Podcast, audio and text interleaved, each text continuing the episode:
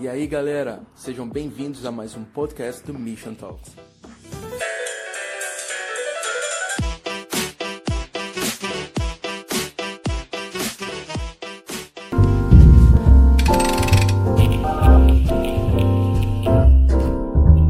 Fala galera do Mission Talks, começando aqui mais uma entrevista e com um convidado muito especial, cara, o Elias, Elias Moura. Fala Elias, como é que você tá, cara, hoje? Fala aí, Daniel, tudo bem? Graças a Deus, estou muito animado, muito feliz por esse convite. Eu sei que Deus vai falar muito com a gente essa noite. Legal, legal. Cara, então, para a gente começar hoje, queria que você pudesse se apresentar um pouco para quem está assistindo, quem não conhece você. Então, quem é o Elias? De onde você veio, cara? De onde, o que, que você faz hoje? O que, que você já fez? Conta um pouquinho da sua história e da sua trajetória. Então, Daniel, é, acho que só esse tópico aí já daria uma, uns bons minutos de conversa. É, eu tenho 28 anos, né? As pessoas, meus amigos não acreditam, mas eu tenho 28 anos, então já tenho uma caminhada longa com Deus. Graças a Deus, eu fui é, eu nasci criei, e fui criado na igreja. Ah, então, é, eu sou de uma cidade no interior do Rio de Janeiro chamada Paracambi. Eu cresci lá, vivi lá a vida inteira.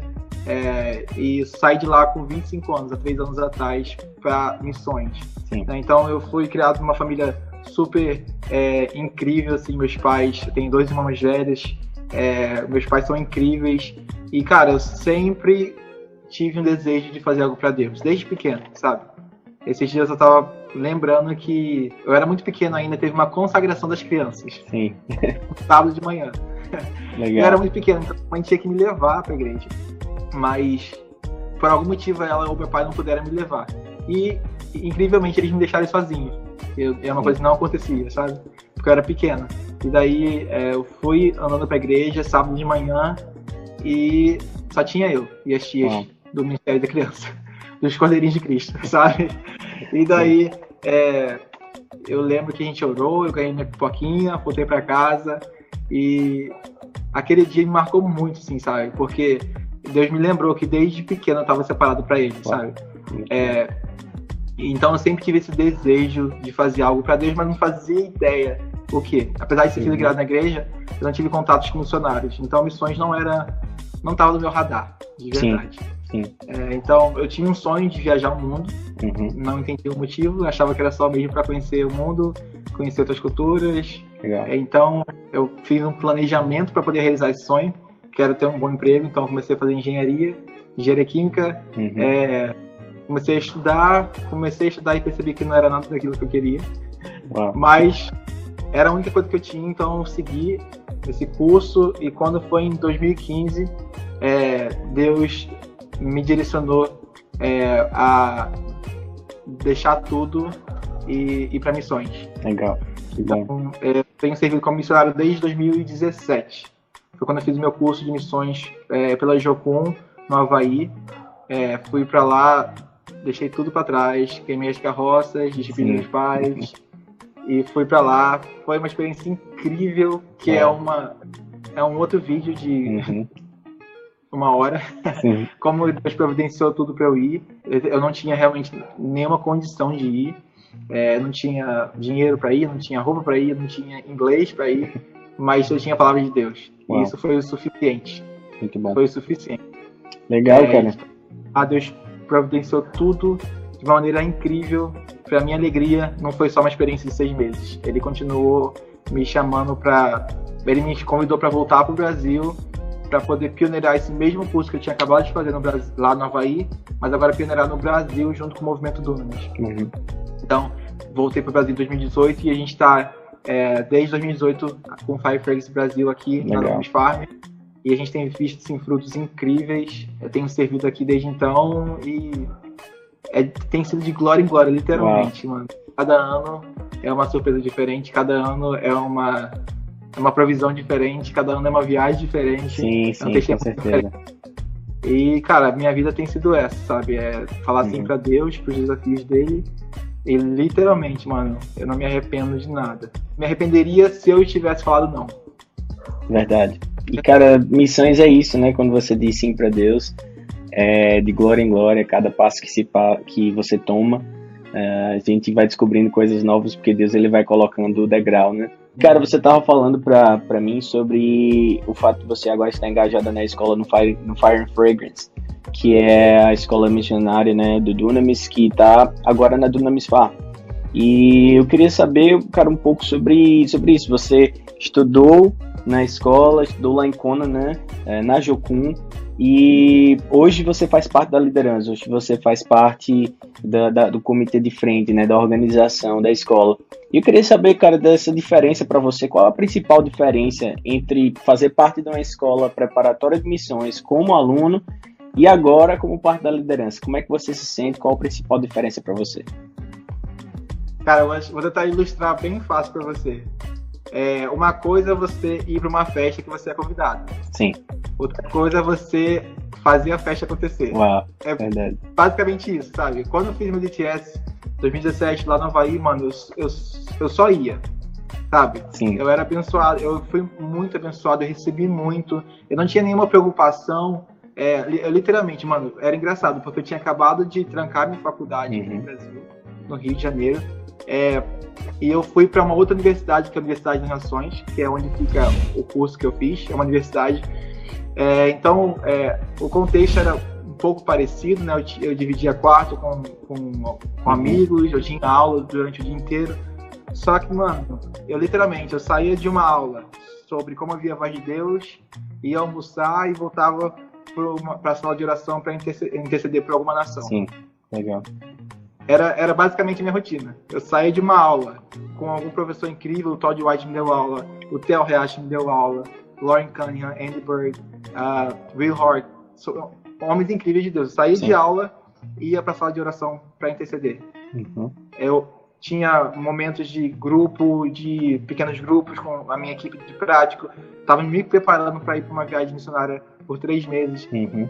Então eu tava para receber, literalmente. Eu tava indo pra festa só para aproveitar a festa. Sim. E daí, no ano seguinte, quando Deus me chamou para vir pro Brasil e pioneirar isso, e eu entendi que eu tava agora responsável por fazer a festa acontecer. Sim.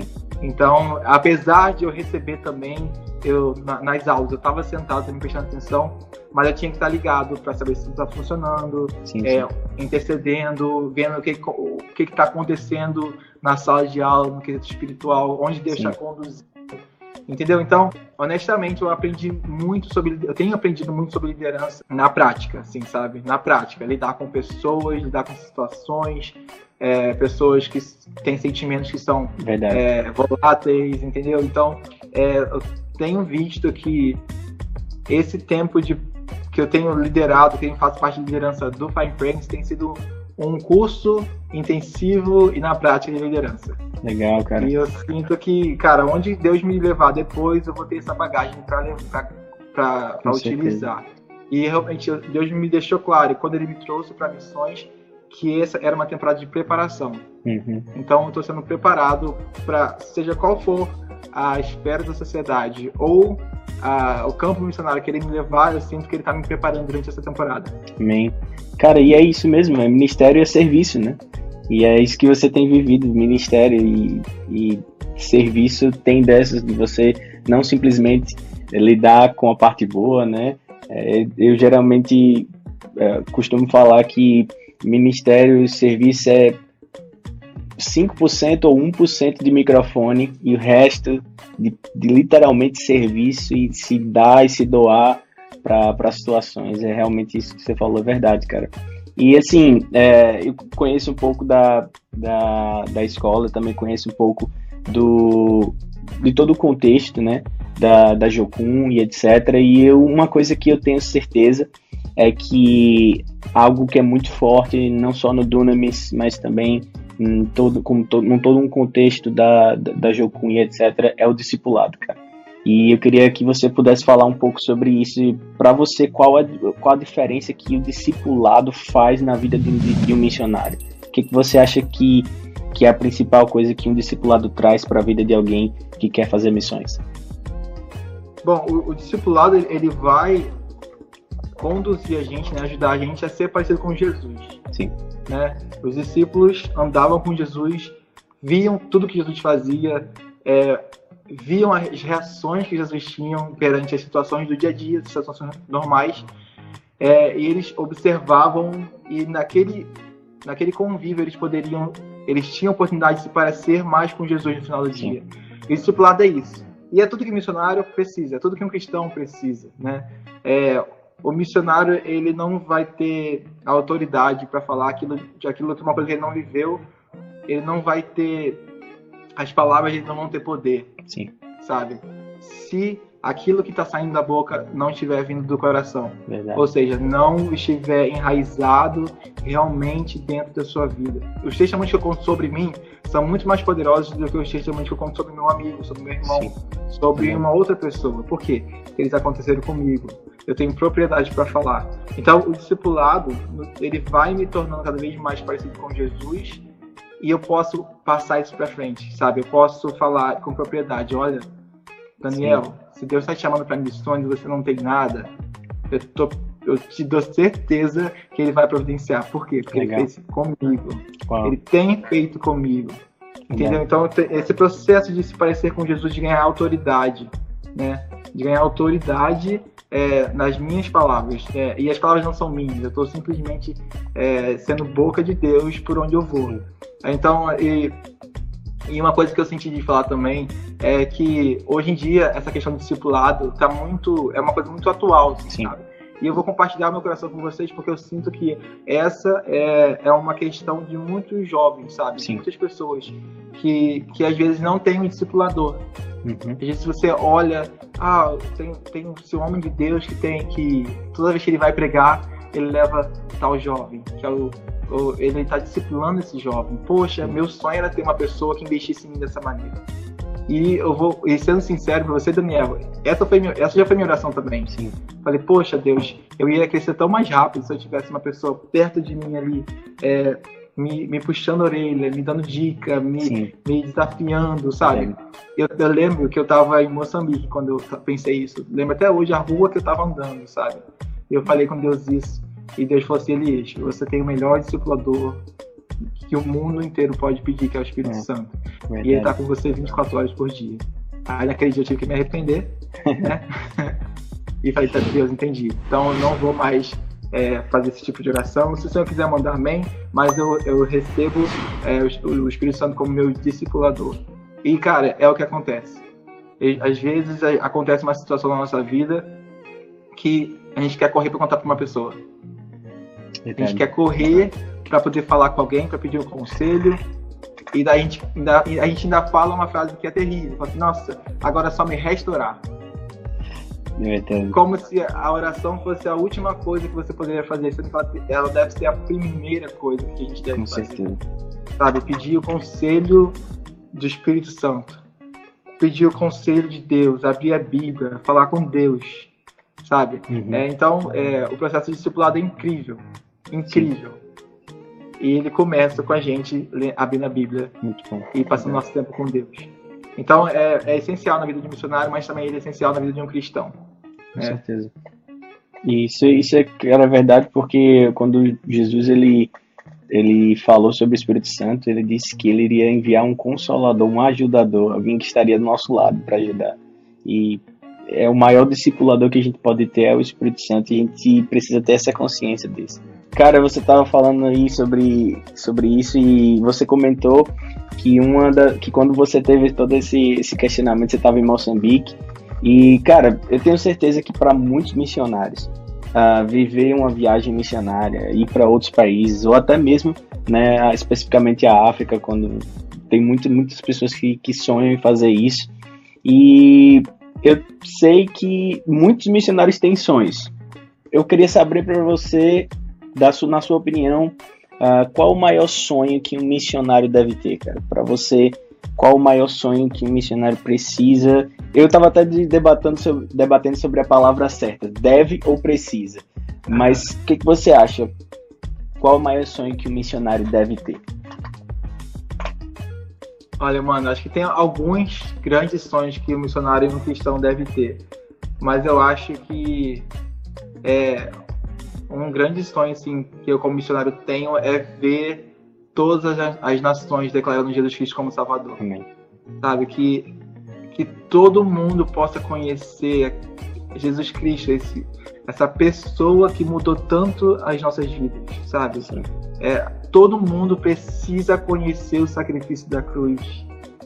É tão forte, é tão poderoso, sabe? Que não pode ficar só pra gente. Não pode ficar só para que eu seja salvo. Não pode ficar, não pode ficar só para que eu tenha uma vida boa, assim, sabe?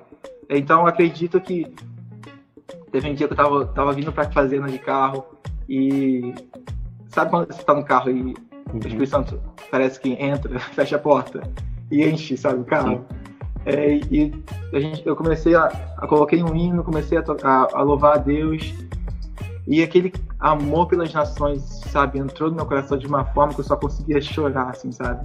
Então eu tenho um sonho de verdade do mundo inteiro conhecer Jesus, Sim. sabe? O, o mundo inteiro ouvir falar de Jesus, experimentar Jesus, sabe? Toda língua vai confessar. Toda Amém. língua vai confessar. Amém, isso aí. E, o, o, e o melhor é saber que esse é um sonho que está no coração de Deus também. É. Tá na palavra de Deus, ou seja, vai se cumprir. Amém. Vai se cumprir. Então, cara, Jesus é muito lindo para ficar só pra gente. É. Jesus é muito grande para ficar só pra gente. Então, acho que o, o, o, mundo inteiro precisa ouvir as boas novas do Evangelho. Então, é acho que é um dos sonhos do missionário é que o mundo inteiro reconheça ouça Jesus. Pô, cara, que legal. E é, para finalizar, eu quero ter mais uma pergunta para você. É, eu acompanho um pouco você nas redes sociais, vi, já vi alguns lugares que você já passou e você já visitou muitos lugares, é, mas não somente isso, mas também tem vivido muitas coisas, como você já comentou aí na, na Farm, com o Dunamis, com o Fire and Fragrance, uh, com a Jocum e etc. E, cara, fala um pouco aí sobre você, fala o que, que você mais gostaria de experimentar no campo missionário? Eu sei que você já experimentou muito, mas a partir de agora, o que, que você mais gostaria de experimentar? Olha, uma coisa que é muito legal, que todo lugar que eu fui, eu encontrei brasileiro. Todo lugar, todo lugar. Mano, uma vez eu tava meu prático, né? A minha viagem missionária, quando eu fui aluno é, do Fire Friends, eu fiz a minha viagem missionária na Grécia. Eu Sim. servi um campo de refugiados e foi uma experiência, assim, mudou minha vida completamente. Ah. Mudou minha vida completamente. E daí a gente estava numa ilha servindo esse campo de refugiados e teve uma, uma ocasião que a gente foi para uma outra ilha, uma ilha pequena. Uhum. Não é uma, uma dessas ilhas famosas da Grécia, Sim. era uma ilha pequena. E, mano, até nessa ilha eu encontrei um casal de brasileiros. Uau. Em todo lugar. Então, e mas ao mesmo tempo que eu sei que tem brasileiros em todo lugar, é, uma coisa que eu quero ver como missionário é missionários brasileiros em todos os países. Sim. Mano, isso vai ser uma bomba no inferno. Ah. Porque nós brasileiros, Sim. tá no nosso, no, o nosso DNA tem missões. Verdade. Nós somos muito um povo que se adapta muito facilmente. Verdade. Nós somos muito calorosos, receptivos. Mano, eu encontrei portas abertas, eu fui bem recebido em todos os lugares que eu fui. Sim, sim. E era muito engraçado algumas situações que eu estava com alguns amigos, por exemplo, americanos, e Sim. quando eu estava servindo nesse campo de refugiados, é, esses refugiados perguntavam pra gente, de onde você é? De onde você é? Meus amigos falavam, ah, sou dos Estados Unidos. Eles, eles nem se preocupavam em demonstrar a infelicidade deles. E daí perguntava pra mim, de você, onde você é? Ah, sou do Brasil. Brasil, brasileiro! Aí começava a descrever a seleção brasileira de futebol inteira. Com certeza escalava todo mundo. Eu não sabia o nome do cara, dos caras. E eles, eles escalavam todo mundo. Ronaldinho, Ronaldo, todo mundo. E eu não sabia. E eles pediam para tirar selfie, é, abraçava, conversava. Então, nós brasileiros temos portas abertas no mundo inteiro, literalmente, Verdade. no mundo inteiro. Então, Verdade. precisa aproveitar isso. Então, é um, um sonho meu como missionário é ver todas as nações como brasileiros e a, eu acredito que uma das mentiras que o inimigo lançou sobre nós brasileiros, para poder impedir isso, sabendo dessa informação que nós brasileiros temos um DNA de missões, é que é, missões é muito difícil para brasileiro, porque a gente não ganha em dólar. É. Sabe, a, gente, a, nossa, a nossa moeda não é tão valorizada.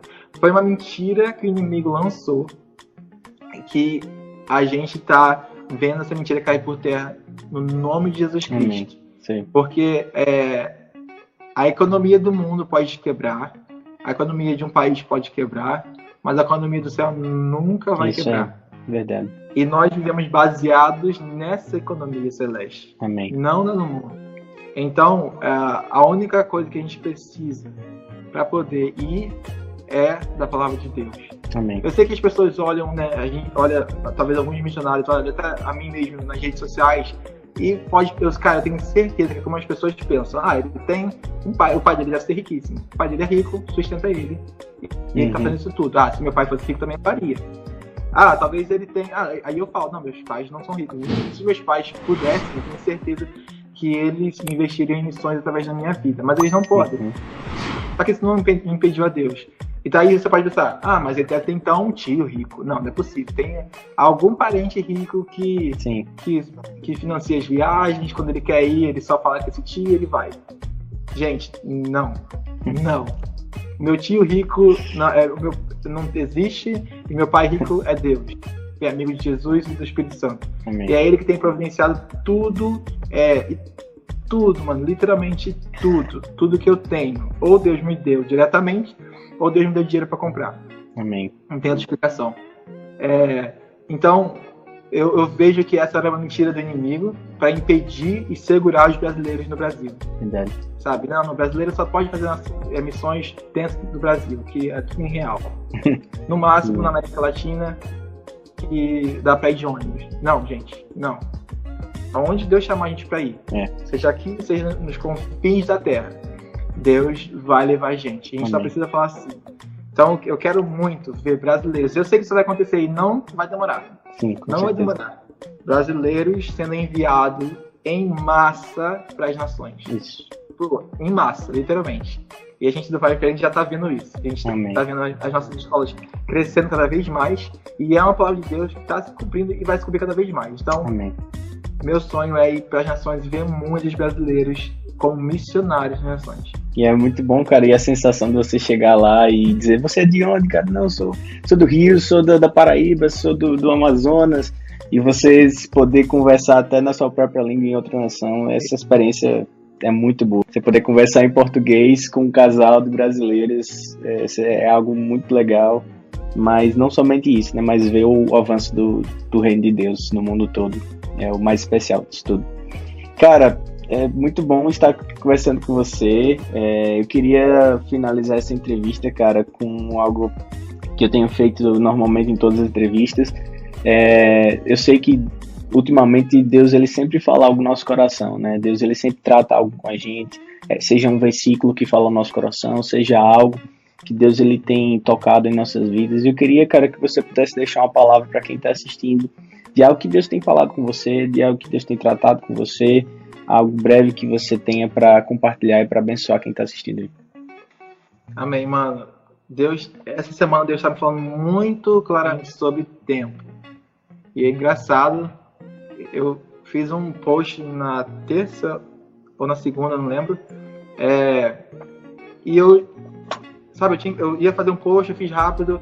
Aí eu lembrei de uma foto que eu tinha com um relógio e eu escrevi um poema que eu nunca fiz. Nunca escrevi um poema, não grande, né? Escre- Escrevia quando eu era pequeno na escola, né? Sim. Nos trabalhos da escola. É, e escrevi um poema sobre tempo e foi muito rápido. Escrevi, achei a foto e postei. Beleza. Depois, é, depois disso tudo juntou, sabe? Todas as, as informações que estavam acontecendo naquele dia, no dia anterior, se juntaram Sim. assim. E Deus me fez perceber que o tempo tá mudando Amém. sabe? Uma palavra. é, eu estava em um momento de oração e eu perguntei para Deus algo e ele falou assim: diz, Eclesiastes 3. E eu achei que era pro motivo de oração da pessoa que eu estava orando. Sim, E daí eu li, não fazia sentido com o que eu estava orando para a pessoa, mas eu deixei, sabe, a parte assim. E depois veio tudo isso: veio Sim. Eclesiastes 3, veio esse post. tudo fez E sentido, fala- tudo se encaixou. comigo, Mano, fala comigo através de, de piada que eu faço, sabe? De uma brincadeira que eu faço, Deus fala.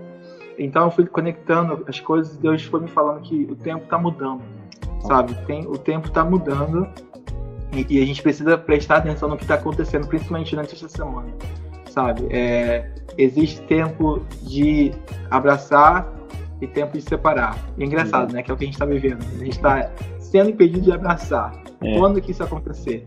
sabe? Acho que pro brasileiro a gente está sofrendo ainda mais, né? Que a gente um toque físico, né?